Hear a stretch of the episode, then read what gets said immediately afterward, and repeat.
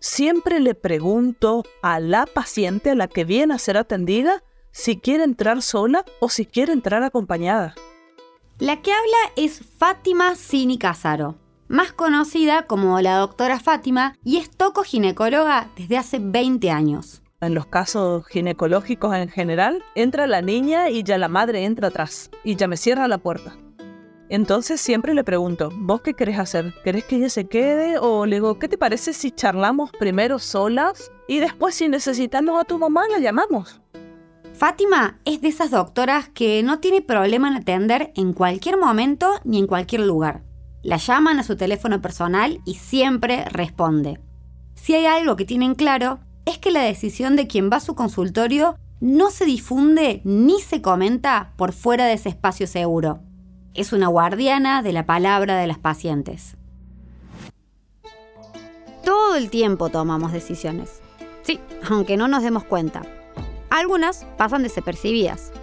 Otras nos cambian la vida y le cambian la vida a otras personas. Soy Pupina Plomer y esto es Decisiones, un podcast de Católicas por el Derecho a Decidir en coproducción con Parque Podcast. De la mano de Rodando Derechos, hacemos un viaje sonoro por hospitales y salitas de salud para conocer historias de profesionales que cuidan y acompañan a sus pacientes. Episodio 5. Misiones. El respeto por quien decide.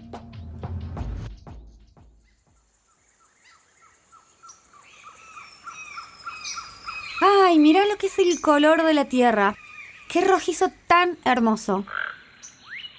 ¿Y eso qué es? ¿Eso es un tucán? ¡Qué hermosura! Acá sí se siente la naturaleza. Para este episodio vinimos a Misiones, una provincia en donde casi todos los límites son ríos.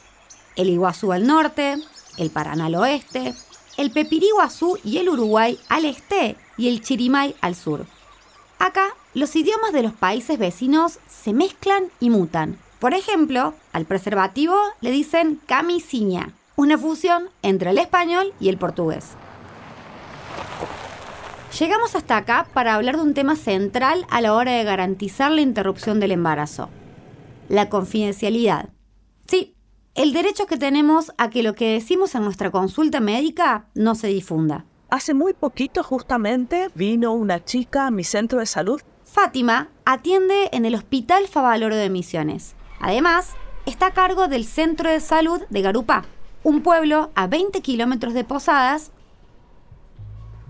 Todas las semanas atiende entre 15 y 20 consultas de personas que quieren interrumpir un embarazo. Siempre le pregunto si viven por ahí cerca o por dónde viven y me dice que no, que ella vive en Posada, pero en un barrio más alejado que se llama Itambé Guazú. Ahí, en Itambeguazú hay un hospital que garantiza IBES e ILES. Pero la mujer de la que habla Fátima no fue al lugar que le quedaba más cerca de su casa. Decidió viajar 20 kilómetros para hacer una consulta médica. ¿Por qué venís hasta acá? ¿Por qué tan lejos? Si tenés el acceso, no lo sabías. Sí, sí, me fui, averigué en el hospital, pero no quise atenderme ahí para que en el barrio no se enteren. Entonces le pregunté, pero ¿por qué tanto miedo si hoy ya es ley? No estás haciendo nada ilegal. Hoy la ley te ampara, hoy la ley te respalda, es tu derecho, vos tenés el derecho a decidir. Como al resto de sus pacientes, Fátima le dio información, le explicó lo que dice la ley 27.610 y qué derechos tenía. Y entonces me responde, bueno, todas esas cosas nadie me lo dijo. Usted hoy me está diciendo, no sabía que yo puedo hacerlo sin que nadie me acuse. Lo que le pasó es más común de lo que pensamos. Muchas personas deciden viajar kilómetros para no cruzarse a un vecino, a una conocida o a algún pariente.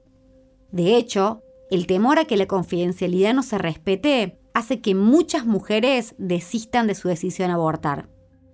Pero la confidencialidad no es solo para la IVE o la ILE es un principio ético fundamental en la medicina.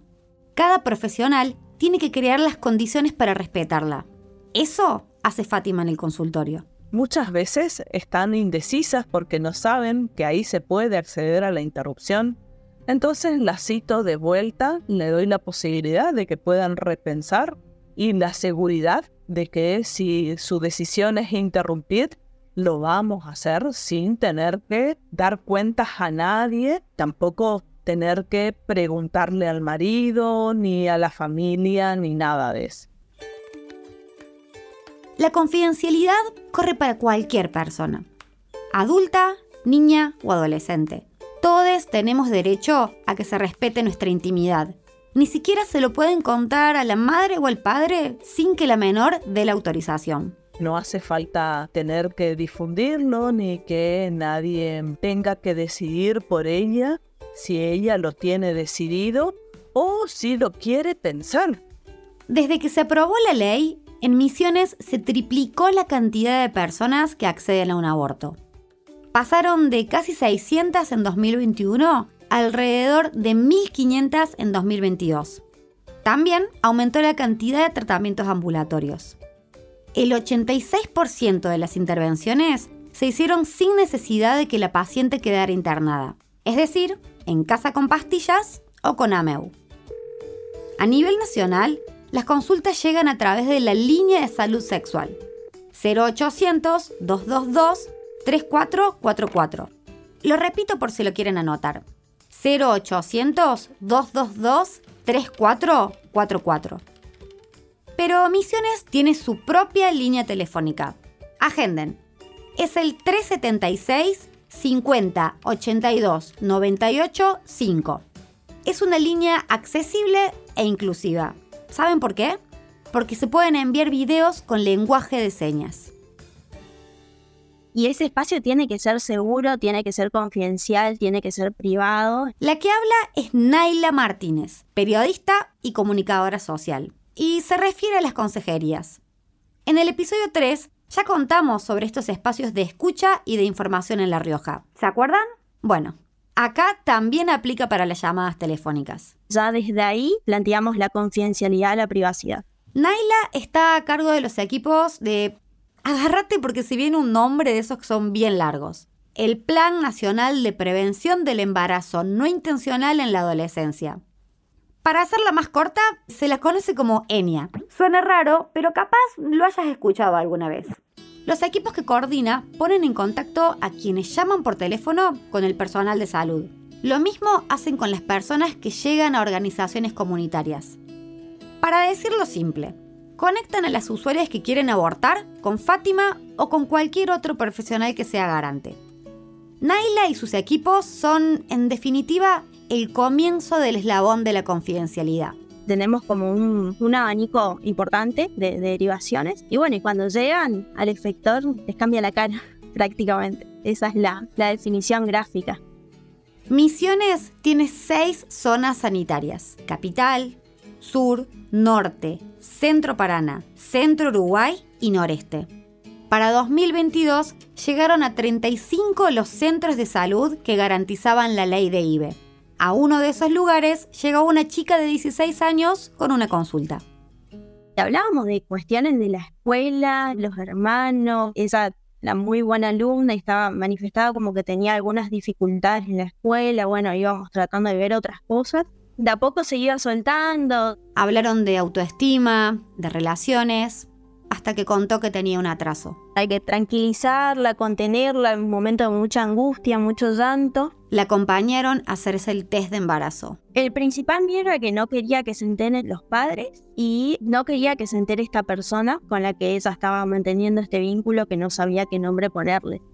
Naila y el resto de los profesionales le dieron información y contención. Entonces, bueno, le dijimos que era una decisión personal, que era una decisión de ella, tenían que, respetarle, que nosotros no íbamos a develar, digamos, todo lo que estaba sucediendo. Tenía otro miedo que seguro le pasa a otras adolescentes. Nos manifestaba que tenía mucho miedo en relación al registro. Nosotros decíamos que, bueno, todo lo que se estaba registrando es su historia clínica y que ella sola puede acceder a su historia clínica, digamos que nosotros no, no podemos develar el contenido de esa información ni de lo que se trabaja en el espacio. Así que esto le da como mucha más seguridad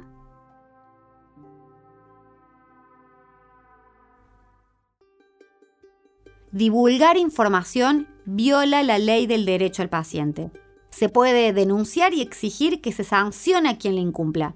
Lo que dice la historia clínica es propiedad de cada paciente, no de los médicos. Cuando la situación se presenta, hay que intervenir y hay que cortarla de raíz. Esas situaciones no pueden seguir sucediendo. Nosotros planteamos un espacio ameno, armonioso, un trato humanitario, ¿sí? Entonces, bueno, nosotros tenemos que garantizar la confidencialidad, la privacidad para no llegar a estas denuncias, en Misiones y en el resto del país se trabaja fuerte en la formación de los equipos de salud para que respeten la confidencialidad. Hacemos como situaciones por ahí un poco ficcionadas, les hacemos a esos también actuar, hacer como un roleplay, como para que no solamente lo vean escrito en papel, sino que lo pongan en el personaje y en escena y vean realmente qué es lo que se siente, para que justamente lo sientan en, en carne y hueso.